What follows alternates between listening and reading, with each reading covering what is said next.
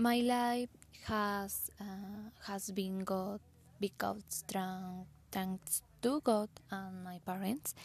uh, I had no missed anything, but like everything uh, ups and downs, but that has no provided. My my friend continued to studying, and I am currently about to finish my studies has a future graduate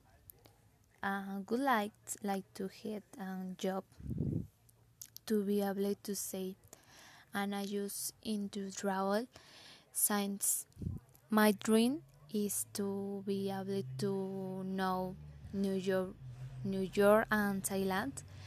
that is will uh, way to work how to achieve it. It and in the future to be able to become independent